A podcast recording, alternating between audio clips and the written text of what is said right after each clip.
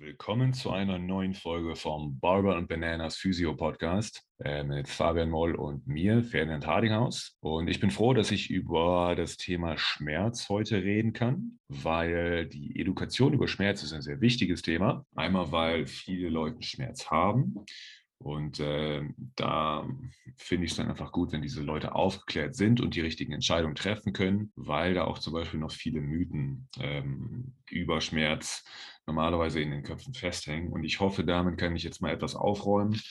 Und dann legen wir mal los. Und zwar legen wir los mit der Definition, was ein Schmerz überhaupt ist. Die Definition äh, habe ich mir nicht ausgedacht, die kommt von der International Association for the Study of Pain, also Leute, die nur Schmerz studieren. Schmerz ist eine unangenehme sensorische und emotionale Erfahrung, die mit tatsächlichem oder drohendem Gewebeschaden verbunden ist oder dieser ähnelt.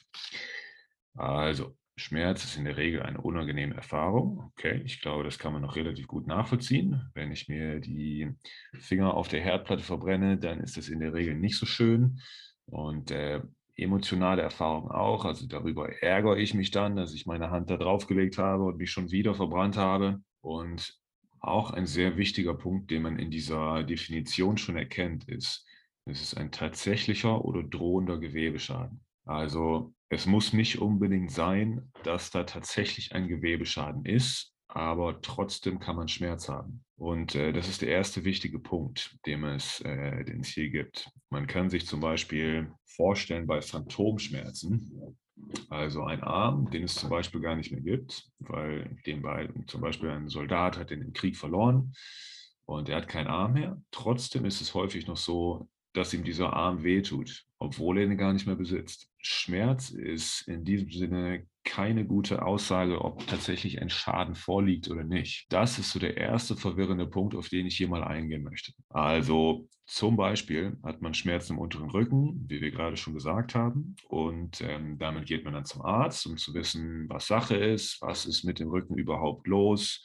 äh, was soll ich machen damit, wie geht der Schmerz wieder weg? Und dann sagt der Arzt, okay, alles klar, den Rücken checke ich, äh, dann untersucht er den Rücken und dann macht er vielleicht zum Beispiel ein Bild. Dann macht er ein Röntgenbild oder ein MRT. Dann kommt man mit dem Bild wieder von der Radiologie und ähm, da zeigt sich dann zum Beispiel, dass man bestimmte Degenerationen in den Gelenken hat. Und jetzt klingt es natürlich plausibel zu sagen, okay, da habe ich das Gelenk, da ist beschädigt, daher kommt der Schmerz. Das ist biologisch plausibel, ist aber falsch. Also es kann sein, dass, dass das so ist, dass diese Degeneration den Schmerz auslöst. Das will ich nicht negieren.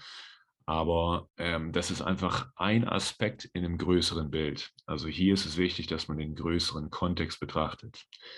Also häufig ist es nämlich zum Beispiel so, dass äh, Patienten mit Schmerzen und Patienten ohne Schmerzen auf ähm, einem Röntgen oder auf dem MRT die gleichen Befunde aufweisen. Also das Bild sieht einmal genau gleich aus. Der eine hat große Schmerzen und der andere hat keine großen Schmerzen. Also einmal der, ähm, die Schwere des Gewebeschadens hat zum Beispiel auch keine wirkliche Aussagekraft darüber, wie schwer jetzt tatsächlich der Schmerz ist. Das ist sehr unterschiedlich. Also Soldaten werden teilweise angeschossen und spüren das nicht. Die spüren quasi nur einen Ruck, dass sie irgendwie zurückgeworfen werden und äh, spüren aber diesen Schmerz nicht, weil es jetzt gerade in diesem Kontext von einem Feuergefecht zum Beispiel nicht wichtig ist. Hier ist es also wichtig, das Ganze aus einem etwas größeren Kontext zu betrachten, damit man das tatsächlich ähm, realistisch sehen kann.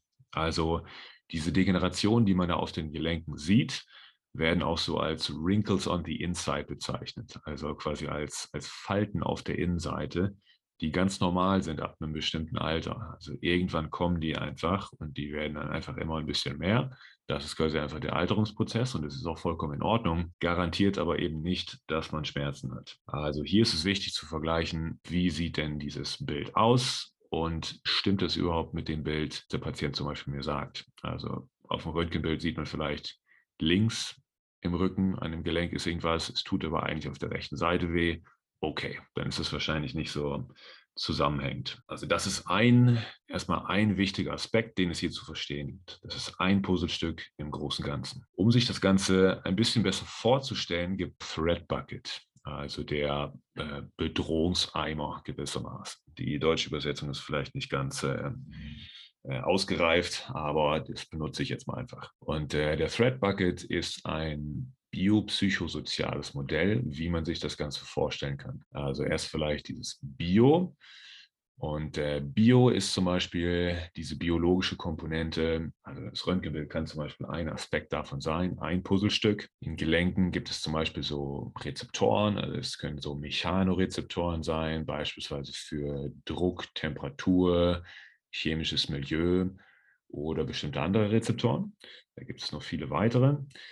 Und ähm, zum Beispiel gibt es da auch noch äh, Nozizeptoren. Nozizeptoren wurden früher als äh, fälschlicherweise als Schmerzrezeptoren bezeichnet. Ähm, jetzt gelten sie aber eher als Gefahrenrezeptoren. Also das sagt mir, ob mein Gelenk beispielsweise gerade in Gefahr ist oder nicht. Das garantiert aber noch keinen Schmerz. Also ein Input von diesen Nozizeptoren ähm, heißt noch nicht, dass es unbedingt wehtun muss. Also darauf gehen wir später noch ein bisschen genauer ein. Das ist erstmal dieses Bio in Biopsychosozial. Dann Psycho ist halt die Psychologie dahinter. Also das ist zum Beispiel, was, äh, was denke ich denn über meinen Schmerz? Also zum Beispiel das Wissen oder diese Education, die ich jetzt hier gerade betreibe. Das Wissen kann zum Beispiel schon Ängste ähm, reduzieren, was man zum Beispiel über seinen Schmerz denkt. Also wenn ich das, ich denke, ich, ich äh, habe jetzt Rückenschmerzen und lande deswegen im Rollstuhl, dann kann das schnell in katastrophisierendes Verhalten abdriften und äh, ist nicht mehr ganz realistisch, was tatsächlich mit dem Rücken abgeht. Also dazu machen wir das hier. Dazu ist erstmal diese Education zum Beispiel da was denn Schmerz überhaupt bedeutet, also dass man das in einem etwas größeren Kontext betrachtet. Und genau, diese psychologischen Faktoren sind einfach sehr wichtig, deswegen müssen die hier auf jeden Fall einmal erwähnt werden. Also zum Beispiel die Kontrollüberzeugung über mein Problem, ähm, ja, wie viel, wie sicher fühlt sich das Ganze für mich an? Zum Beispiel auch Jobbelastung, Stress, ähm, Unzufriedenheit im Job ist zum Beispiel ein großer Faktor, den es hier auf jeden Fall zu nennen gilt. Also genau, das ist so ein bisschen diese ganze psychologische Seite die nicht unbedingt sich einfach auf, auf, ein Gelenk bezieht, sondern einfach auf den ganzen Mensch. Deswegen ist es hier halt wichtig dass, wichtig, dass man den ganzen Mensch in das Ganze mit einbezieht und den ganzen Mensch sieht. Okay, also Biopsycho, jetzt kommt sozial. Hier ähm, sind auch gewisse soziale Faktoren quasi im Spiel, die mir als Mensch zum Beispiel eine gewisse Sicherheit bieten können. Und das ist zum Beispiel einfach soziale Unterstützung, zum Beispiel durch meine Familie, kann mir meine Familie helfen bei dem Problem oder vielleicht auch äh, finanzielle Unterstützung es theoretisch auch sein oder geben die mir Hoffnung und äh, Sicherheit, dass ich dieses Problem angehen kann und dass mir zum Beispiel geholfen wird. Also werde ich als Patient äh, gesehen, gehört und äh, tatsächlich so wahrgenommen, wird mein Problem überhaupt ernst genommen. Also das ist ein, ähm, ja, das ist auch ein wichtiger Aspekt. Das äh, ist so ein bisschen diese, das ist das biopsychosoziale Modell in diesem Thread Bucket. Und wenn jetzt viele Stressoren oder viele Bedrohungen, viele Threats hier zusammenkommen, irgendwann läuft dieser Eimer dann über und ein Output, ähm, ein ja, Resultat letztendlich, was daraus entstehen kann, ist zum Beispiel Schmerz. Das können verschiedene Outputs sein. Also vielleicht, um da noch ein bisschen besser drauf einzugehen. Also zum Beispiel tut mir Rücken weh. Rücken hat mir gerade als Beispiel. Also dann kommen bestimmte Nozizeption, kommt zum Beispiel an mein Hirn, also ein Input kommt an mein Gehirn wird da interpretiert und dann gibt es einen bestimmten Output. Also mein Gehirn wird schlau aus diesem Problem, interpretiert diese ganzen sensorischen Informationen. Was denke ich darüber? Was fühle ich darüber? Äh, und so weiter. Also sehr komplexe Vorgänge. Es gibt nicht nur ein Schmerzzentrum im Hirn, sondern äh, ganz viele verschiedene Bereiche leuchten dabei auf. Und ähm, mein Gehirn wird dann schlau daraus und erzeugt halt einen bestimmten Output, wie zum Beispiel Schmerz, vielleicht um mein, ähm, mein Gelenk zu schützen.